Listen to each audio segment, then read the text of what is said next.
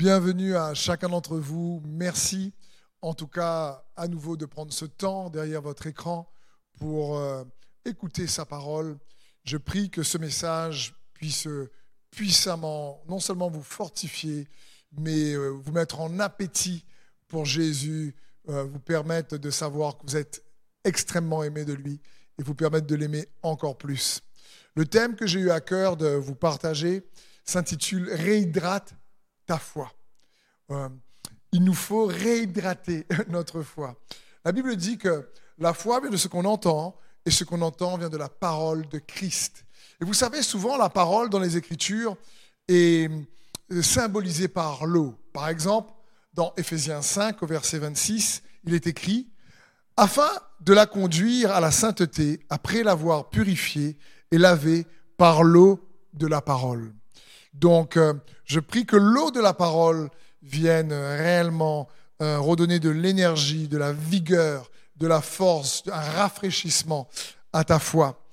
Dernièrement, je, priais et je discutais par rapport à ce message que je préparais pour ce week-end.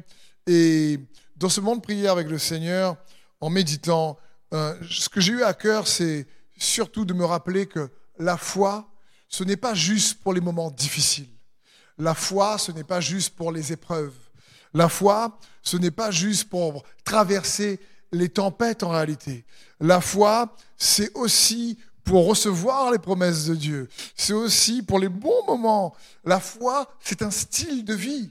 C'est pas juste la foi pour euh, la guérison, la foi pour euh, euh, réellement la provision. Tout ça, c'est des bonnes choses. Mais en réalité, la foi, c'est un style de vie.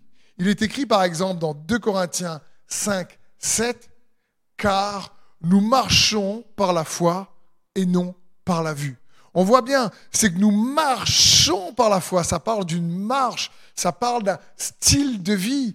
Et, et, parfois, lorsque on est dans des, de, de l'adversité, on a tellement la tête, on va dire, dans le guidon à pouvoir traverser, trouver des solutions, affronter, qu'on oublie que la foi nous est donnée pour euh, hériter également des promesses que Dieu euh, a, a, fait sur ta vie, les, promesses que Dieu te donne. C'est pas juste pour les difficultés ou l'adversité, c'est un style de vie. Donc c'est pour ça que la foi nous a été donnée. C'est surtout pour que tu n'oublies pas, malgré l'adversité, les moments difficiles, que Dieu a fait de merveilleuses promesses dans ta vie. Ce que l'ennemi cherche dans l'adversité, c'est de nous faire oublier que Dieu a des promesses. Et des fois, c'est tellement intense que on n'y croit pas forcément aux promesses. On veut juste croire que Dieu nous délivre déjà de ce moment difficile et les promesses nous semblent tellement loin ou euh, tellement euh, inappropriées par rapport aux circonstances qu'on se dit, bon, écoute, euh, déjà, si je m'en sors là, assez bien, le reste, on va voir après. Et pourtant, la foi, c'est aussi pour te sortir, oui, de l'adversité, mais aussi pour que tu puisses hériter des promesses. Hébreu 6 nous rappelle cela au verset 10. La Bible dit, car Dieu n'est pas injuste pour oublier votre travail et l'amour que vous avez montré pour son nom, ayant rendu et rendant encore des services au sein. Nous désirons que chacun de vous montre le même zèle pour conserver jusqu'à la fin une pleine espérance, en sorte que vous ne vous relâchiez point et que vous imitiez ceux qui, par la foi et la persévérance, héritent des promesses. Dieu ici, c'est juste incroyable ce que la parole de Dieu nous dit ici. Euh, l'auteur des Hébreux nous encourage à ne pas nous relâcher. C'est, le mot relâcher parle de diminuer en ardeur, de diminuer en énergie, de diminuer en passion, de diminuer en soif et en faim. Il dit non, non, euh, ne vous relâchez pas, mais imitez ceux qui par la foi et la persévérance héritent des promesses. Pourquoi? Parce qu'à ce moment-là, lorsque l'auteur de l'épître euh, des Hébreux ici écrit, il y a de la persécution dans l'Église, il y a de l'adversité. Et il dit, attends, Dieu n'est pas là juste pour que vous puissiez sortir de l'adversité, vous rendre, euh, vous rendre vainqueur de l'adversité, mais il est là également pour que par la foi et la persévérance, vous puissiez hériter des promesses. Je comprends que parfois, ben, dans les moments compliqués, on ne pense pas forcément à dire attends, je vais exercer ma foi là pour la promesse, je veux déjà exercer ma foi pour solutionner le problème. Et gloire à Dieu pour cela. Mais j'aimerais te partager une histoire que j'ai entendue dernièrement, euh, qui j'espère va t'encourager à aller de l'avant, à marcher par la foi et non par la vue, à faire de la foi un style de vie, ce que Dieu dit sur ta vie, les promesses qu'il te fait, il veut les réaliser. Vous savez, Dieu n'est pas euh, obligé de réaliser ce que nous on lui demande ou ce que, ce que nous on dit, mais il est obligé dans le sens où il est fidèle à lui-même de réaliser ce que lui dit sur nous et pour nous. Et, ça, il, prend plaisir euh, de, de, par son intégrité à réaliser sa parole. Ce qu'il dit, il accomplit, nous dit les Écritures. Et il est bon pour nous, pour cela, de demeurer, de, de nous enraciner sur ce que Dieu dit. Et il y a une histoire de deux amis qui vont à la pêche euh, au Texas, dans la ville de Texas City, où il y a un port. Et ces deux amis euh, sont expérimentés et ils vont souvent à la pêche.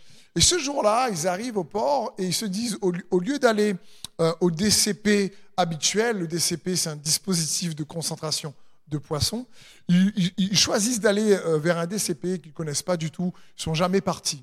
Et puis, ils demandent donc aux dockers à ce moment-là, qui sont dans le port, d'écouter lorsqu'on va, vers on va aller vers ce DCP, ce dispositif de concentration de poissons, et on a euh, du carburant pour telle distance et pour revenir. Au cas où, en tout cas, il y a euh, un problème, euh, on n'a pas non plus un grand bateau, donc quelle direction il faut prendre pour absolument retrouver le port? Et le docker lui dit, écoutez, si vous allez vers ce DCP, la direction, c'est toujours vers le nord. Prenez votre boussole et regardez le nord. Vous êtes sûr que vous allez revenir vers le port de Texas City à ce moment-là. Donc euh, les deux amis, John et Mike, euh, s'en vont euh, vers leur journée de pêche, vers le DCP. Et en arrivant là-bas, ils commencent à pêcher et ils pêchent beaucoup de poissons. Il y a la joie, il y a, franchement, ils ne voient pas le temps passer, l'heure passer. C'est super. Et, et la fin de journée arrive vite.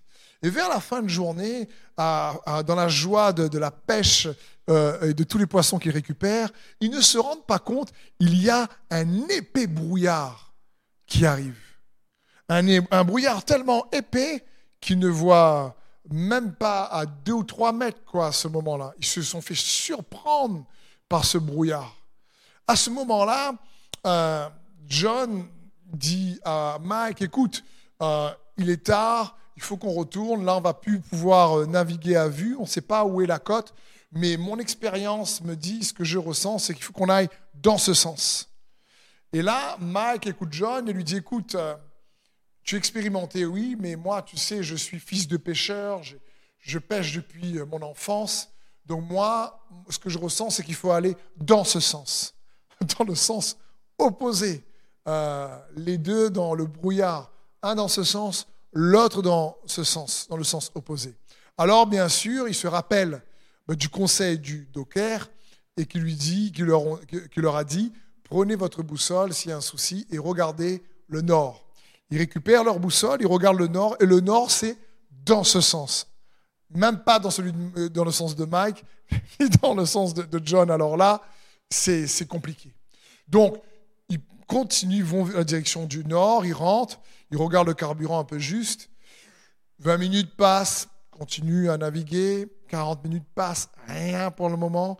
Et là, une petite voix commence à se faire entendre à l'intérieur de la pensée euh, de, Mike et de John.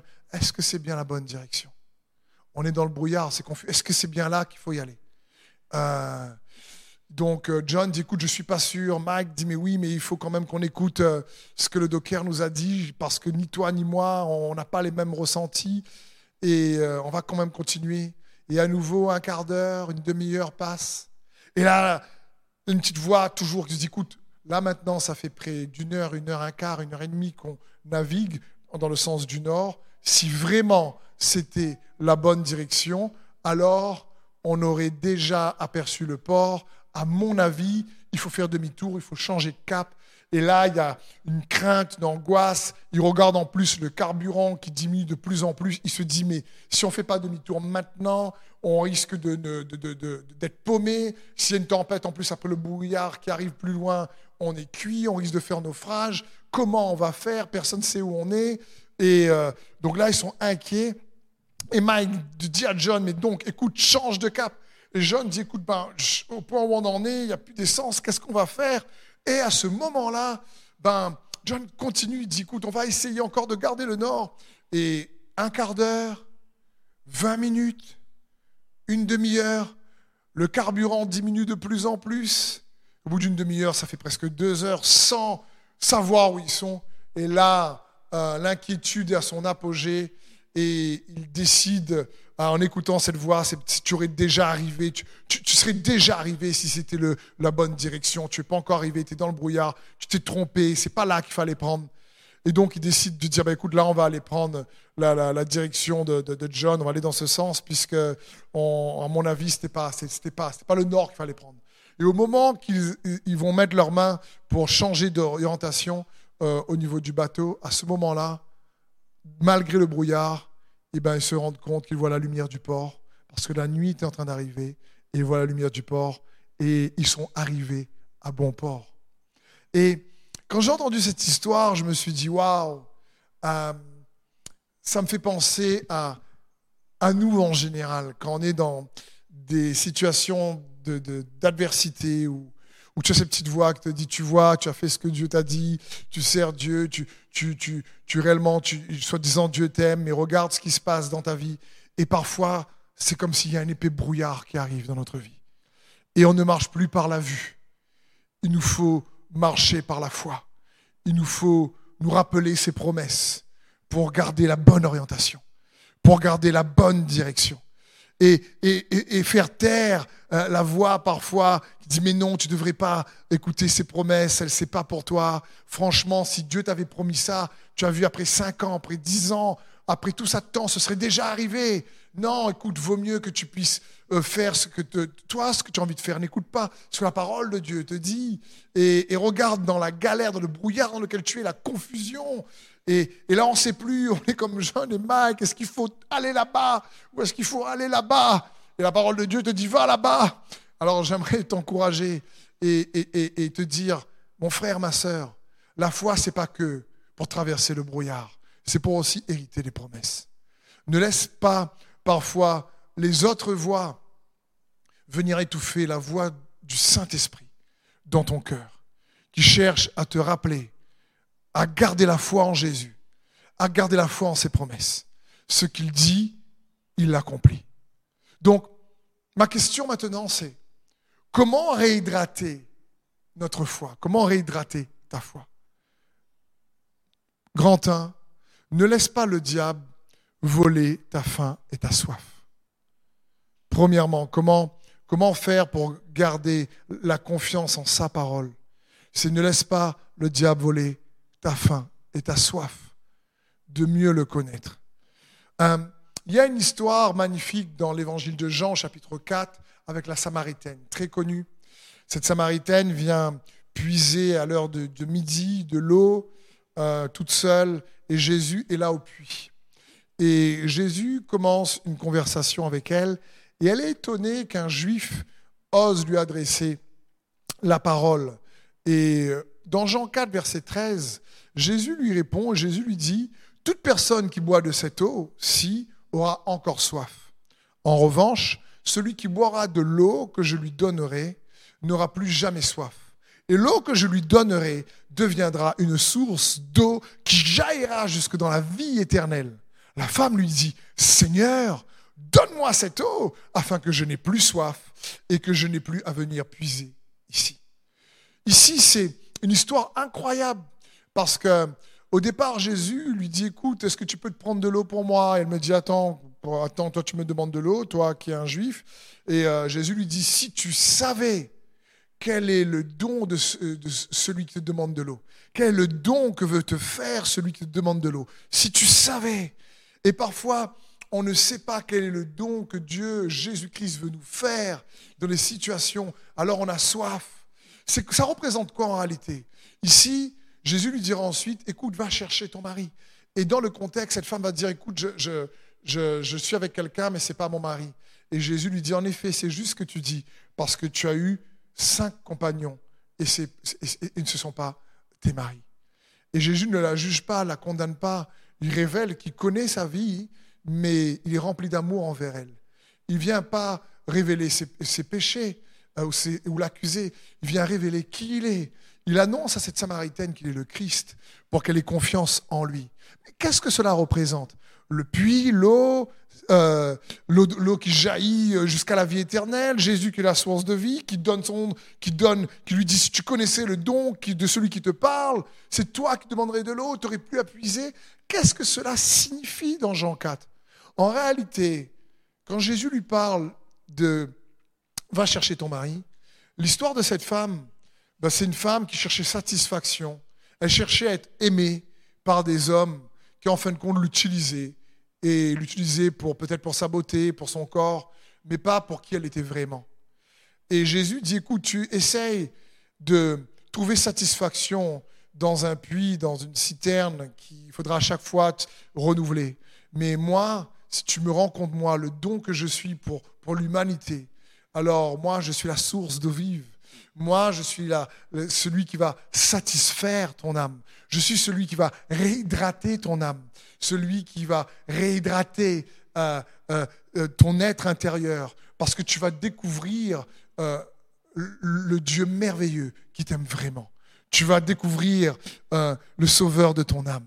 Et peut-être que parfois dans les difficultés, on cherche tous inconsciemment parfois à se satisfaire, à trouver satisfaction dans des circonstances, dans des événements, dans des passions. Et ce n'est pas une mauvaise chose. On vient puiser au puits, mais ça n'a pas la satisfaction d'hydrater notre âme comme l'amour que Dieu, le Christ Jésus, veut te manifester, veut te démontrer, veut que tu puisses expérimenter. Et c'est ce que Jésus dit à cette femme au puits. Si tu connaissais le don de celui qui te parle. Et j'aimerais peut-être t'inviter à la fin de, ce partage, cette prédication, à demander à Jésus là où tu es. Seigneur, révèle-moi le don que tu es pour moi, particulièrement dans la saison que je vis aujourd'hui. Que je puisse réaliser que tu restes celui qui satisfait mon âme.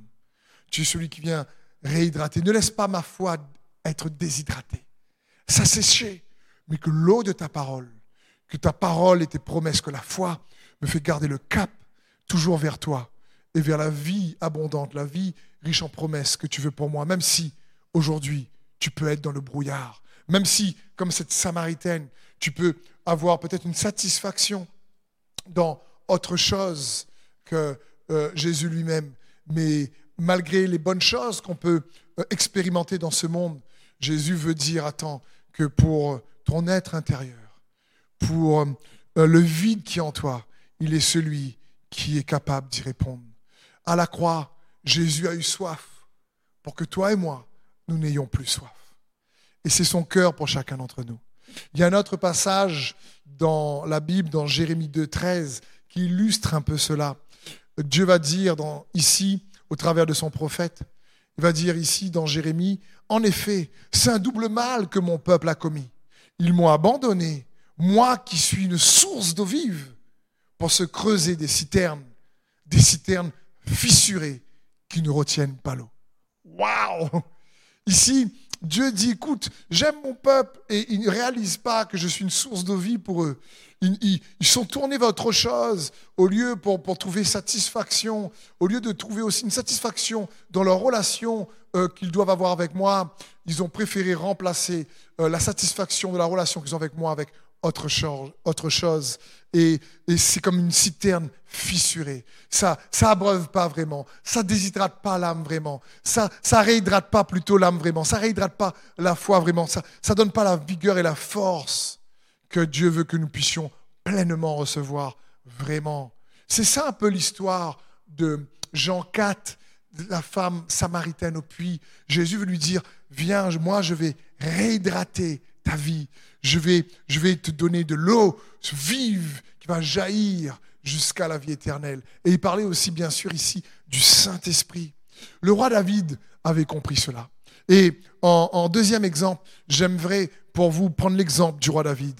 Parce que dans le psaume 63, verset 2, David dit ceci. Ô Dieu, tu es mon Dieu. Je te cherche. Mon âme a soif de toi. Mon corps soupire après toi dans une terre aride, desséchée et sans eau. Il est en train de dire ici, dans des circonstances difficiles et dures, quand David écrit ça, il, le roi Saül le poursuit dans le contexte ici.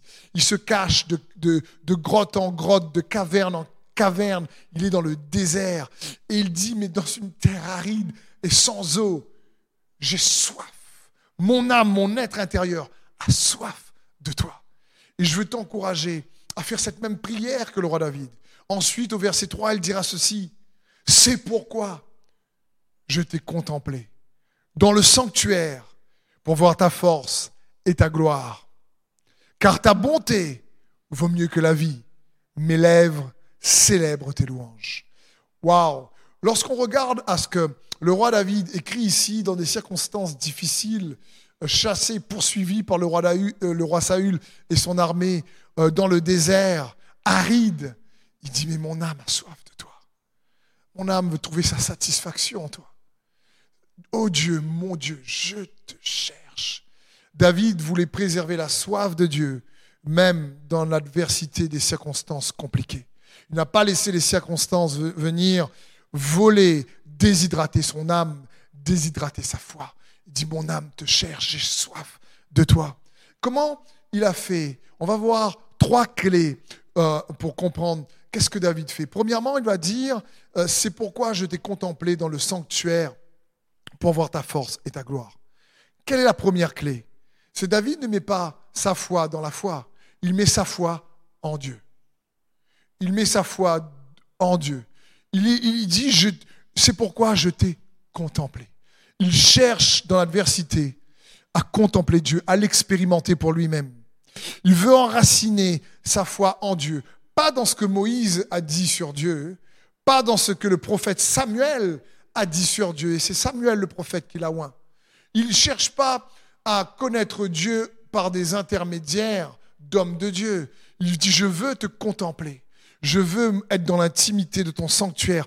Pour moi, je veux voir ta force et ta gloire. Martin Luther a dit ceci. La qualité de ta foi dépend dans quoi elle prend racine. Pas dans la foi prend pas racine dans l'Église ou dans une dénomination. La foi prend pas racine dans un ministère aussi loin qu'il soit. La foi prend racine en Christ Jésus, qui est l'auteur et le consommateur de notre foi. Certains mettent la foi dans la foi. Non, tu ne peux pas avoir la foi dans la foi. Tu dois avoir la foi en Dieu. Dans Marc 11, 22, Jésus prit la parole et leur dit, Ayez foi en Dieu. On vient à l'Église pour que notre foi s'enracine en Jésus-Christ. Pas dans les hommes de Dieu, pas dans le système d'Église, mais en Jésus-Christ. Et le roi David dit, je te contemple. Tu vois dans l'adversité là, je veux t'expérimenter. Moi, je veux te connaître. Je veux ancrer ma foi, ma confiance en toi. Vous savez pourquoi ça c'est important ce que dit David ici? Parce que parfois, notre perspective de Dieu peut être préprogrammée. Parce qu'on a entendu lorsqu'on était petit, de ce qu'on nous a dit de Dieu. Ça, inconsciemment, on peut avoir une préprogrammation de qui est Dieu, dans une perspective de qui il est, mais on n'a pas fait vraiment l'expérience. On l'a pas connu par révélation. Je parle ici d'une révélation qui te fait expérimenter Dieu pour toi-même. Comme David dit, je veux te contempler. Il dit, je veux avoir la révélation, je veux méditer pour expérimenter qui tu es. Pourquoi? Parce que David sait une chose. Plus tu expérimentes Dieu, plus tu as faim de le connaître. Plus tu connais Dieu par l'expérience d'une révélation intime, plus tu as de l'appétit pour le connaître. Bill Johnson, un homme de Dieu, a dit ceci. Dans le naturel, plus tu manges, moins tu as faim. Dans le spirituel, plus tu manges, plus tu as faim. Et ça parle ici que plus tu connais Dieu, et plus tu as vraiment de le connaître. Plus tu expérimentes son amour pour toi, et plus tu as envie de l'expérimenter. Et c'est ce que David veut dire ici. Il dit, je ne veux pas te connaître juste par le biais du prophète Samuel ou par les écrits de Moïse. Dis-moi dans le désert et dans l'adversité, je veux te contempler. Même dans la, la, cave, même dans la grotte, je veux contempler, je veux faire l'expérience de ta force et de ta gloire. Je sais que tu es bon et je veux m'accrocher à toi. Et ça, c'est une deuxième clé parce que David va dire ensuite dans le psaume 63, verset 4, 4 il va dire car ta bonté vaut mieux que la vie.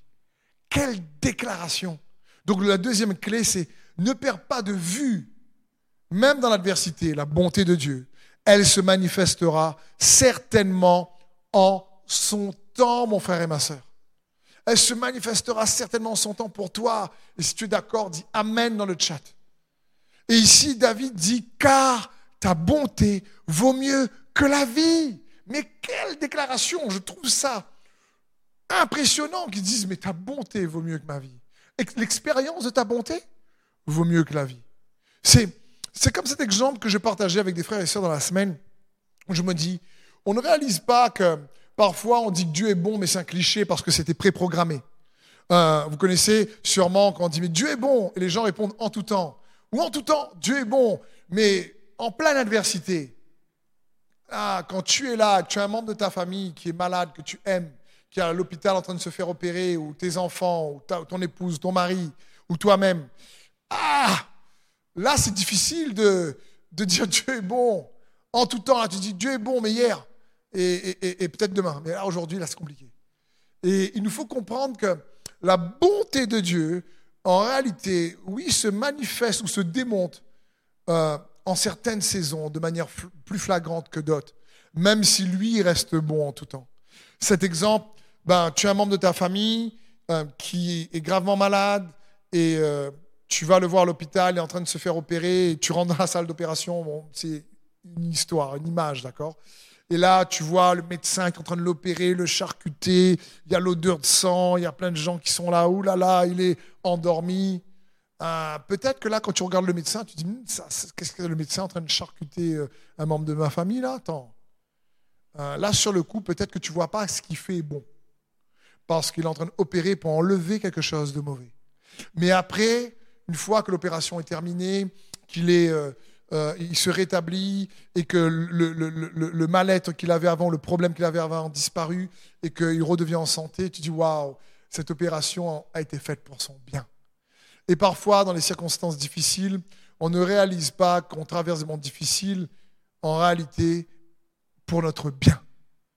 Que Dieu, si on garde confiance en lui, va faire concourir toutes choses au bien de ceux qui aiment Dieu, de ceux qui marchent dans son plan parfait.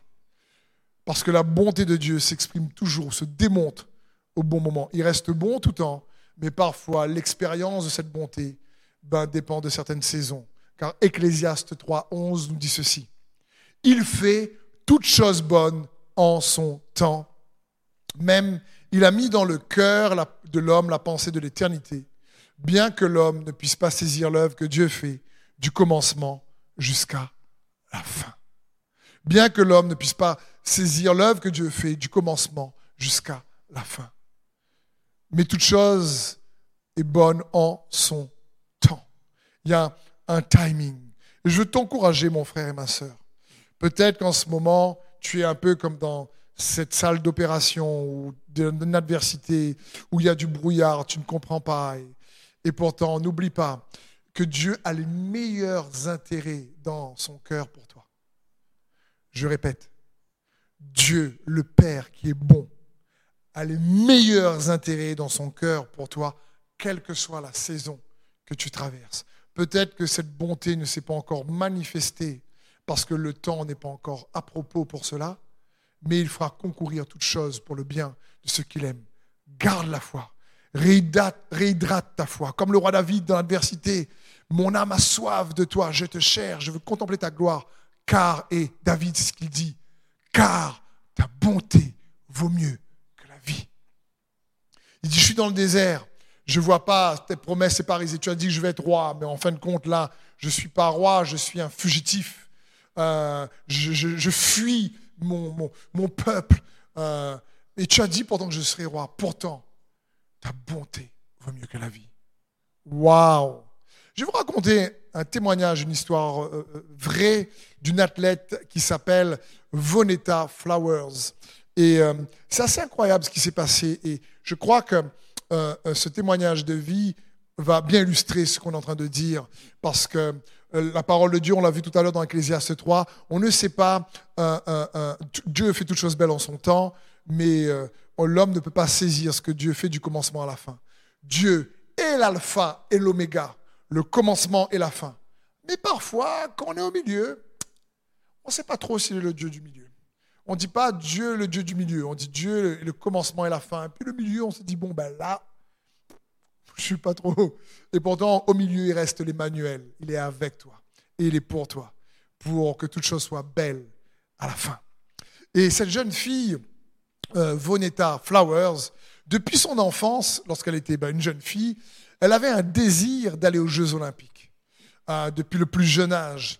Euh, elle, s'entraînait avec discipline, avec réellement constance. Et à l'âge de 22 ans, euh, elle se préparait pour passer les sélections. Elle était l'une des filles les plus rapides aux 100 mètres euh, aux États-Unis, donc euh, pour être sélectionnée dans l'équipe de Jeux Olympiques. Et elle s'entraînait aussi au saut en longueur. Et à l'âge de 22 ans, il y a la sélection qui arrive et elle passe les sélections. Et malheureusement, pour quelques dixièmes de seconde, elle n'est pas sélectionnée dans l'équipe des Jeux Olympiques. Elle est donc vraiment triste et euh, elle a un coup moral, mais elle n'abandonne pas. Elle reprend du courage et elle continue à s'entraîner encore plus dur euh, pendant les quatre années qui arrivent. Elle se lève plus tôt, elle, euh, rigoureuse encore sur les repas, elle fait attention à ce qu'elle mange, à l'heure où elle se couche. Bref, elle, s'entraîne de manière intense pendant quatre ans. Et à l'âge donc de 26 ans, elle est au plus haut de sa forme. Et à nouveau, les sélections pour les Jeux olympiques arrivent et elle repasse ses élections, mais cette fois-ci que pour le saut en longueur. Et malheureusement, encore une fois, elle n'est pas prise. Elle est dévastée. Depuis euh, presque 17 ans, elle s'est concentrée, a rêvé, elle a acharné sa discipline de vie pour être prise aux Jeux olympiques. Et elle sait qu'en plus, là, à l'âge de 26 ans, elle sera, elle sera trop vieille pour la prochaine sélection. Donc, euh, elle est dévastée. Elle se dit, mais à quoi ça a servi de faire autant d'efforts, d'avoir été aussi disciplinée, d'avoir chéri ce rêve, de s'être donné les moyens Si à chaque fois, à deux reprises, elle est passée à côté. Le 100 mètres la première fois, le 100 longueur la deuxième fois.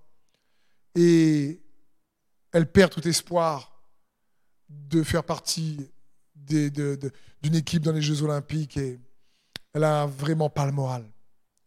Son mari essaie de l'encourager, mais vous comprenez que pour elle, c'est comme si c'est 17 ans quasiment de vie gâchés.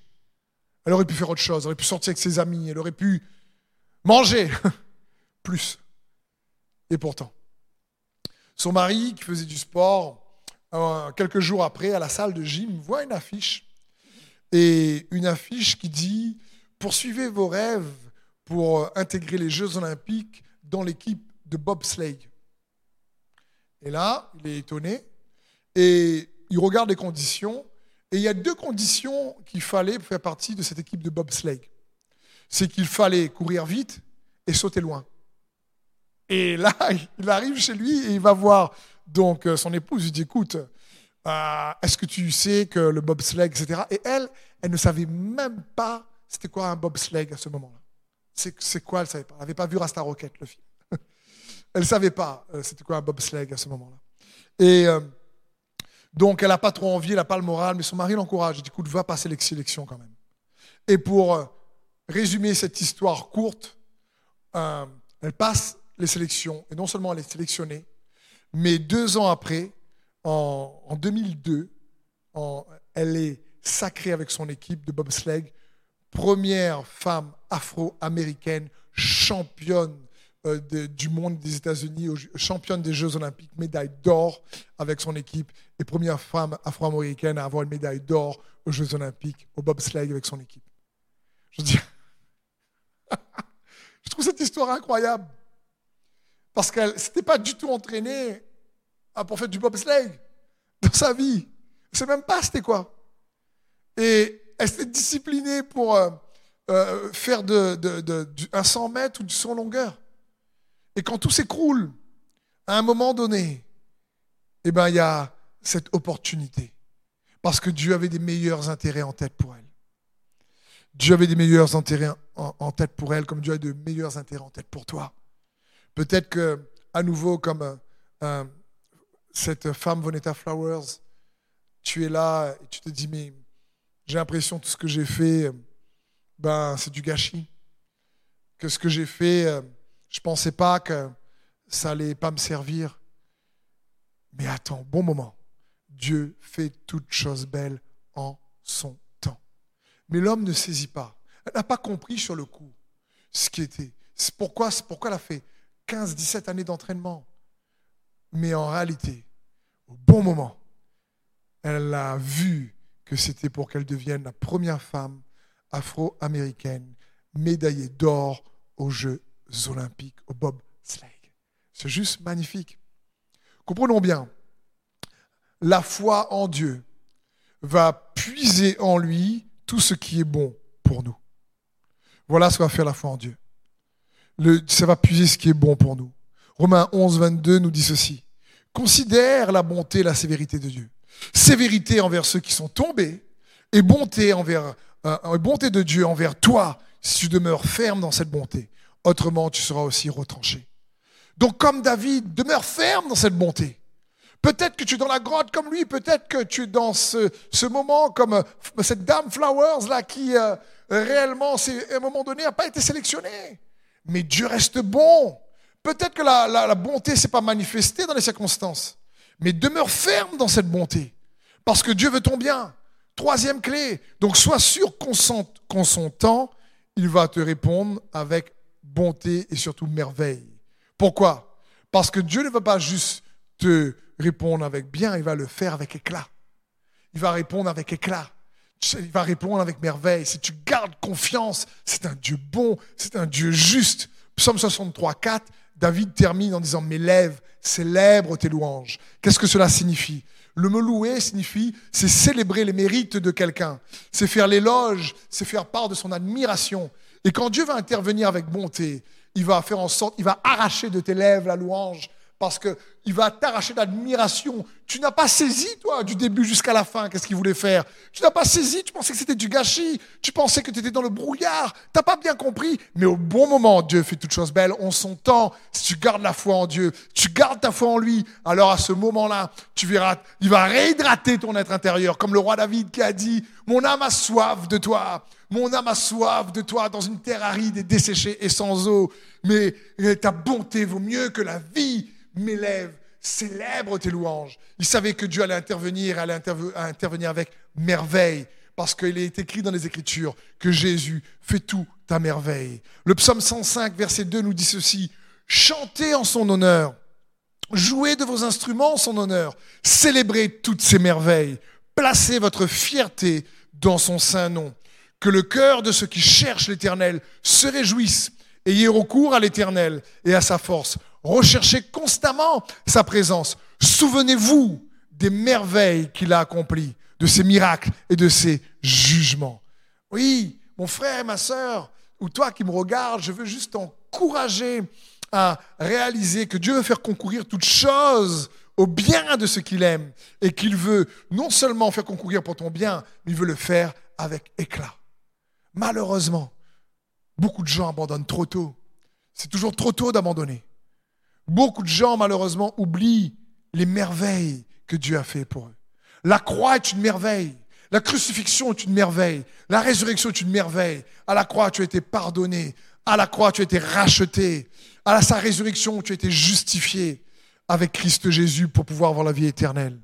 Et lorsqu'on oublie ces merveilles, alors on a tendance à tourner le dos à Dieu, à, l'Église, à, à, la vie de la foi comme on le voit dans le psaume 78 avec euh, la tribu d'Éphraïm au verset 9. La Bible dit, les fils d'Éphraïm, armés tirant de l'arc, tournèrent le dos le jour du combat. Ils ont, abandonné le combat de la foi, si tu préfères. Ils ne gardèrent point l'alliance de Dieu. Ils refusèrent de marcher selon la loi. Ils se mirent en oubli, ils mirent en oubli les, ses œuvres, ces merveilles qu'il leur avait fait voir. Ils ont oublié les merveilles que Dieu a opérées dans leur vie. Ils ont oublié les témoignages euh, qu'ils ont expérimentés. Et j'aimerais t'encourager. Quand Dieu veut répondre, il va répondre avec éclat. Quand Dieu répond, il répond avec merveille. C'est pour faire sortir de ta bouche la louange. C'est qui il est. C'est et, et, Ephraim a tourné le dos, a tourné le, dos à la, à la, vie chrétienne, si tu préfères, parce que ils ont oublié les merveilles. Ils oublié les merveilles que Dieu a fait pour eux. Ils sont trompés, ils ont été déçus par un tel et un tel ou un tel ou un tel système. Mais attends, ne laisse pas ta foi être déshydratée par la déception, par le brouillard, par les circonstances en plein milieu. Mais toute chose concourt bien de ceux qui l'aiment. Je veux t'encourager, garde la foi en sa bonté envers toi. Il va répondre et répondre avec éclat. Parce que Dieu, lui, lorsque tu es en plein milieu du combat et que les circonstances sont difficiles, lorsque tu es malade et que tu dis Seigneur, tu as dit de te rendre grâce en tout temps, je ne te rends pas grâce par la maladie, la maladie ne vient pas de toi, mais je rends grâce pour qui tu es pour moi. Tu es l'Emmanuel. Tu es mon soutien dans ce combat. Tu es avec moi. Tu sais quoi? Dieu lui voit. Et il note, mon frère et ma soeur, Dieu n'oublie pas lui. Il note tes attitudes de foi. Lorsque dans le combat c'est dur, lorsque tu es dans le brouillard et que tu ne vois pas le port, euh, lorsque tu as l'impression que c'est que l'adversité sur adversité, problème sur problème, défi sur défi, et tu ne vois pas les promesses, et pourtant tu dis, Seigneur, tu sais quoi, même si je suis dans la gadoue en ce moment, même si les difficultés sont compliquées, mais je regarde à tes promesses. Même s'il y a l'adversité en ce moment, même si je suis en pleine tempête, je sais que euh, euh, les beaux temps vont arriver. Seigneur, tu as dit que si tu vas au lit le soir avec des pleurs, alors tu te réveilleras le matin avec joie et allégresse. Et je déclare que ce matin arrive là. Je déclare que tu es ma joie. Je me réjouis en toi. Je te cherche. Oui, ta bonté vaut mieux que la vie. Que tu commences à déclarer ça. Dieu note. La Bible dit dans Malachie 3,16 qu'il a un livre de souvenirs. Et il note ce que l'expression de ses enfants dans la difficulté, ce qu'ils disent dans la difficulté. je veux t'encourager, peut-être dans le chat, quelle que soit la saison que tu traverses, à écrire une louange, à écrire une déclaration de foi, à écrire une promesse que Dieu t'a faite par rapport, qui vient contredire peut-être tes circonstances, mais dire Seigneur, tu es fidèle, tu es la parole, et tu vas faire ce que tu dis dans le nom de Jésus, parce que lui, il n'oublie pas. Et je crois, écoute bien ça aussi, euh, mon ami derrière l'écran, je crois que Dieu n'a pas encore envoyé les plus grandes victoires dans ta vie. Les plus grandes victoires sont à venir. Euh, les plus grandes percées sont à venir. C'est, Dieu veut toujours que nous puissions aller de gloire en gloire, de foi en foi, de paix en paix, de joie en joie, peu importe les difficultés. Et le quatrième point, la quatrième clé, fais confiance en la fidélité de Dieu, même lorsque on ne sait pas l'œuvre qu'il fait lorsqu'on ne comprend pas en plein milieu. Garde confiance en lui. Juste encourager avec cette dernière histoire de la parole de Dieu qu'on peut lire dans 2 Rois 3. Je ne vais pas le lire, mais je t'encourage à le lire. C'est l'histoire euh, du roi euh, euh, d'Israël et du roi de Juda, Josaphat, et du roi d'Édom qui vont combattre un adversaire, un autre roi. Et la Bible dit que ces trois rois et leur armée empruntent le, chemin du désert vers Édom et ils marchent pendant sept jours avec les troupeaux, avec toute l'armée. Et il fait chaud. Et au bout du septième jour, ils n'ont plus d'eau. Dans 2 Rois 3, juste le verset 16, euh, on voit ici qu'ils n'ont plus d'eau. Ils appellent un prophète. Et, euh, et, et là, le prophète, c'est le prophète Élisée. Il leur dit, creusez des trous en grande quantité dans le lit de ce torrent tout sec. Je veux dire, magnifique histoire. Ils ont marché pendant sept jours sous la chaleur. La Bible dit, ils manquèrent d'eau pour l'armée et pour les animaux, les bêtes qui les suivaient. Et là, les rois commencent à dire, oh, Dieu nous a piégés, on va tous mourir ici, en plein désert, et on va être la proie facile de nos ennemis. Et là, le roi Josaphat dit, mais non, il y a bien un homme de Dieu qui va nous dire ce que Dieu, Dieu nous a pas amenés là pour nous laisser là. Dieu va pas nous amener, nous a pas amené là pour nous laisser déshydrater face aux circonstances. Il veut pas déshydrater ta foi. Non, Dieu ne t'a pas, amené jusque là pour que tu meurs là, pas du tout. Et là, il, il y a Élisée qui arrive et Élisée leur demande de faire un truc bizarre. Il dit, il dit, creusez des trous. Vous allez voir si Dieu va pas livrer vos adversaires. Vous ne, vous ne verrez pas de pluie remplir cette vallée. Vous n'allez pas entendre le bruit du vent. Vous n'allez pas voir le vent, pas entendre le bruit du vent. Vous n'allez pas voir la pluie. Tout est sec. Et pourtant, il y aura tellement d'eau que vous et vos animaux, vous pourrez boire. Alors là, comprenons bien, ce qui est incroyable avec le Seigneur, ils marchent sept jours, ils sont fatigués, ils sont déshydratés, ils n'ont pas d'eau. Dieu aurait pu dire, écoute, faites un chant de louange assis, vous êtes tous fatigués, asseyez-vous par terre et euh, je vais faire tomber la pluie. Ouvrez la langue comme ça, la pluie tombe.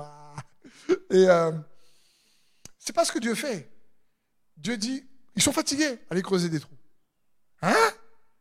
Des, trous où? Là, où c'est sec. De toute façon, la pluie va pas tomber, vous verrez pas de vent, mais creusez des trous. C'est quoi? Tu as l'impression que ça n'a rien à voir. Pourquoi creuser des trous dans une vallée sec, sèche?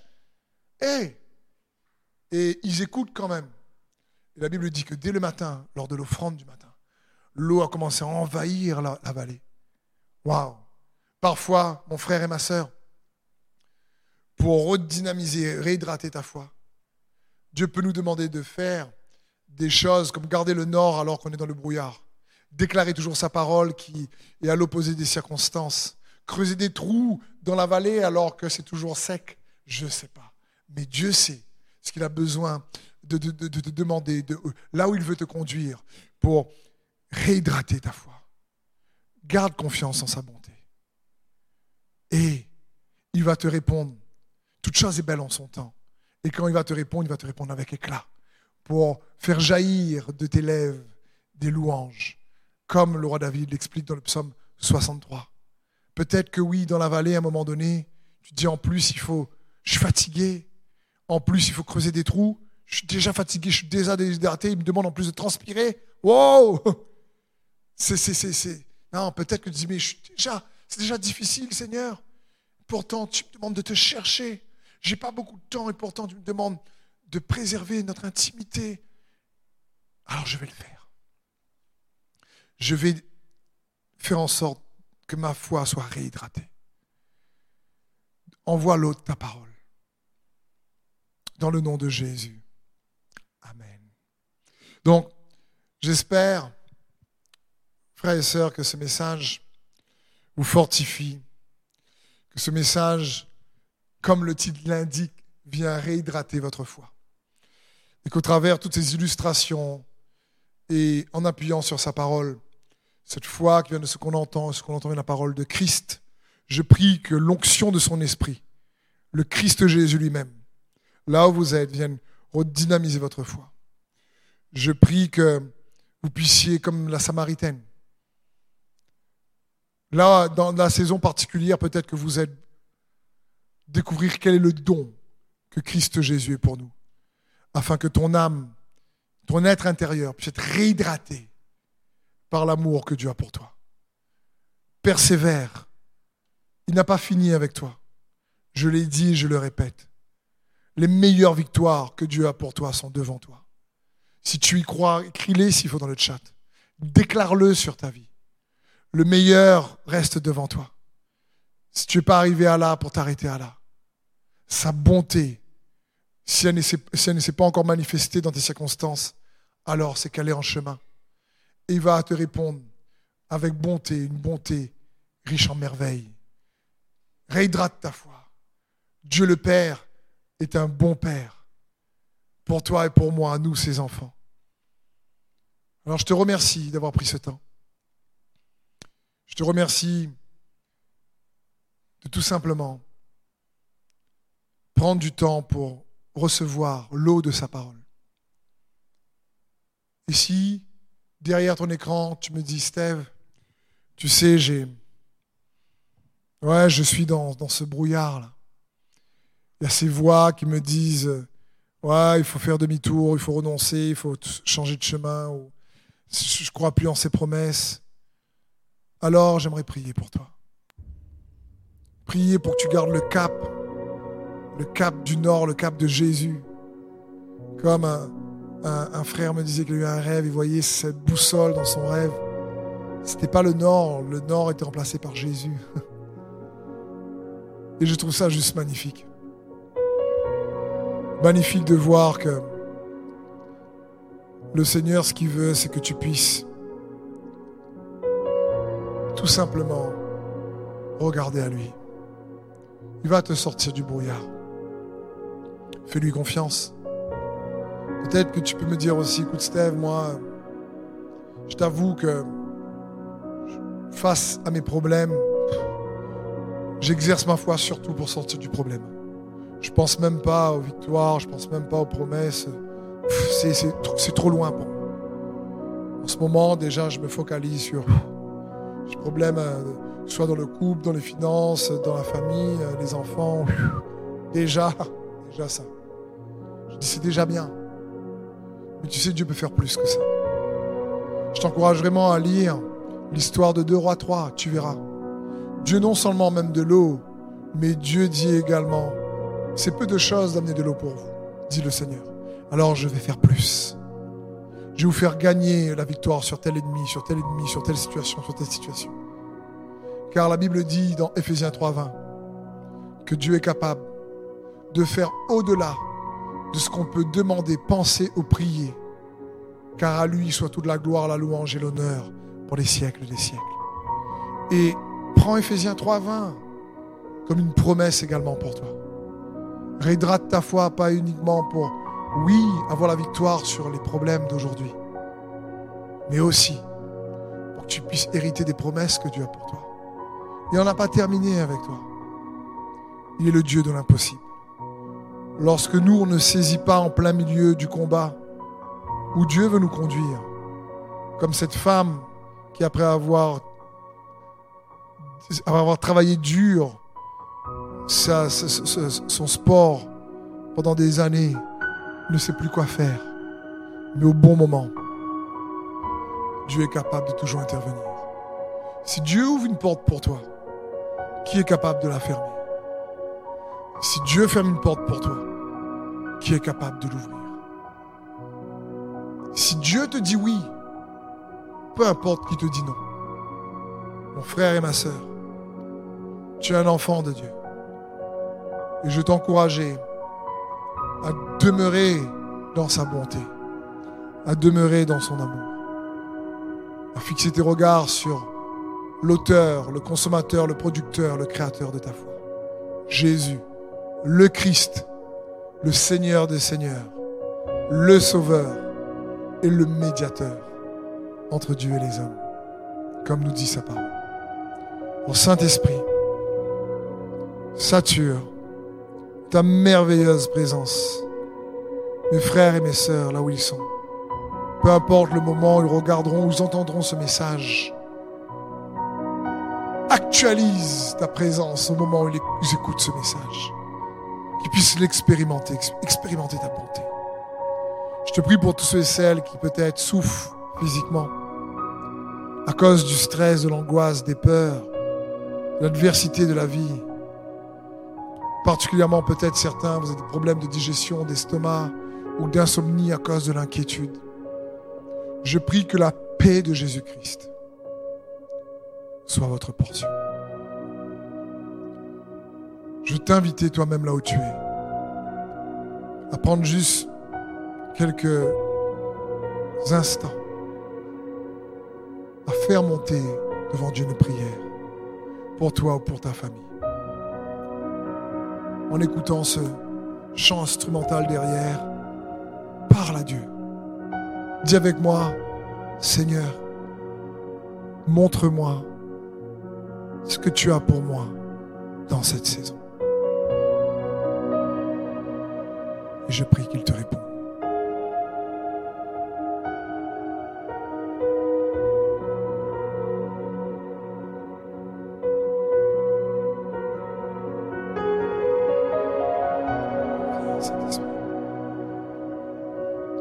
Vous pouvez dire, Seigneur, étouffe les voix, les autres voix qui viennent étouffer ta voix. Étouffe les autres voix qui viennent étouffer ta voix. Tu peux peut-être aussi demander au Saint-Esprit, Seigneur, comment toi tu me vois? Ou comme Paul, que veux-tu que je fasse pour réhydrater ma foi? Que représentent pour moi les trous dans la vallée afin que l'eau coule dans mon être intérieur et jaillisse jusqu'à dans la vie éternelle Pour d'autres, peut-être demande à Dieu, Saint-Esprit, qu'est-ce qui bloque la source d'eau vive que tu es en moi? Aide-moi à trouver satisfaction en toi. En priorité. Hydrate mon être intérieur dans le nom de Jésus. Ranime, redonne-moi de la vigueur. Viens, Saint-Esprit. Touche.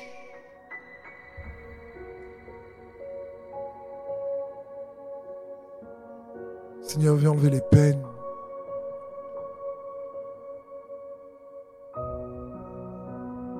Viens redonner la joie.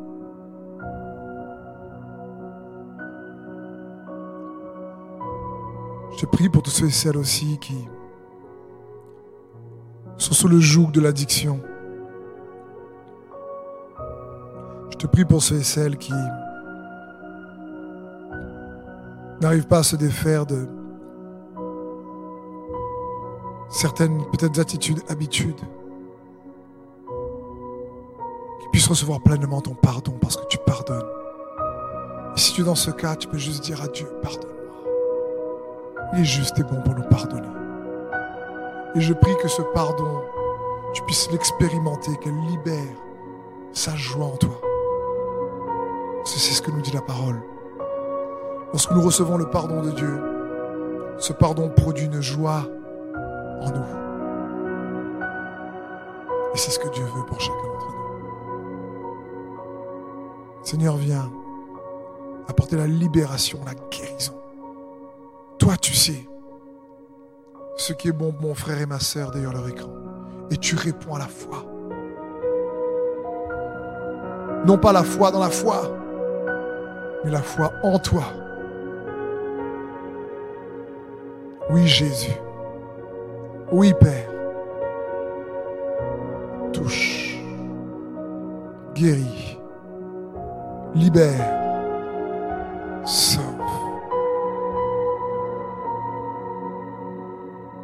Transforme. Redresse. Restaure. Priez également pour peut-être tous ceux qui ont des problèmes aux articulations ou des douleurs musculaires. Dans le nom de Jésus-Christ. Que la guérison soit votre portion.